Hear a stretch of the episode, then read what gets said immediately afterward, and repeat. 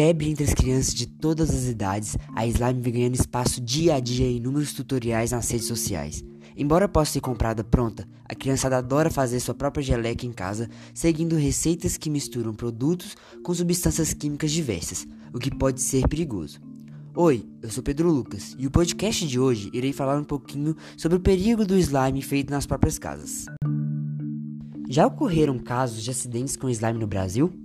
Em 2019, a digital influencer Tamires Ximenes divulgou uma série de fotos de sua filha, Liza, de 8 anos, no hospital.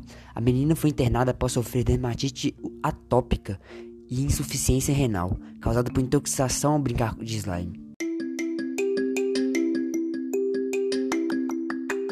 O que são slimes?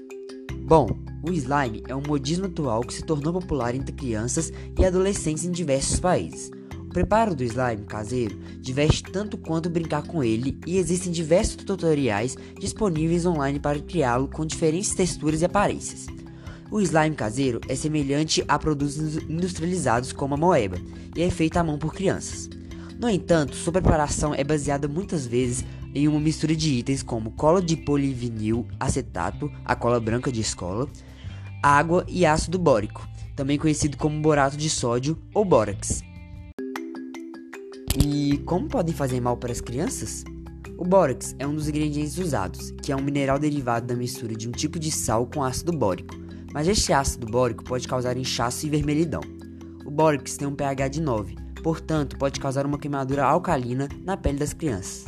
Se ingerido ou inalado em grandes quantidades, o bórax pode provocar ainda dor abdominal, náuseas, vômito e até hemorragia no sistema digestivo. O contato constante com as mãos pode levar a dermatite e desgaste das digitais, com potencial de provocar lesões. A toxicidade do bórax no slime pode aumentar se o produto for combinado com outras substâncias químicas, como os presentes em corantes, amaciantes e cremes de babear, ingredientes que também são usados em algumas receitas de slime. Além disso, outro ingrediente é a cola branca, que contém acetato de povilinina, um plástico incompleto e pode conter metilcloro isotiazolinona e metilisotiazolinona, dois alérgenos de contato bastante conhecido. A água boricada, muito utilizada no tratamento de conjuntivite, é uma solução composta de ácido bórico, produto que contém o mesmo elemento presente no bórax. Porém, por ser diluído em água, seu risco de utilização é menor.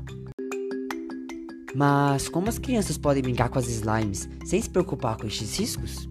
Prefiro os slimes vendidos prontos em lojas de brinquedos, considerados mais seguros por pediatras. Escolha o produto que não contém nenhum bórax na lista de ingredientes. Se optar pelo slime caseiro, um adulto precisa estar responsável pela confecção do brinquedo. Opte por receitas de slime que não contenham bórax e que levam pequenas quantidades de água boricada. Utilize avental e luvas na hora de misturar os ingredientes do slime. Faça a mistura sempre em locais abertos e bem arejados. Evite acrescentar amaciante ou espuma de babiá, produtos que podem reagir com ácido bórico. Guarde os produtos utilizados na confecção do slime em locais de difícil acesso para crianças. Limite o tempo de contato da criança com o slime até 30 minutos por período. Lave as mãos das crianças com bastante água corrente depois da brincadeira. Para evitar a sensibilidade da pele, aplique produtos hidratantes nas mãos depois de limpas.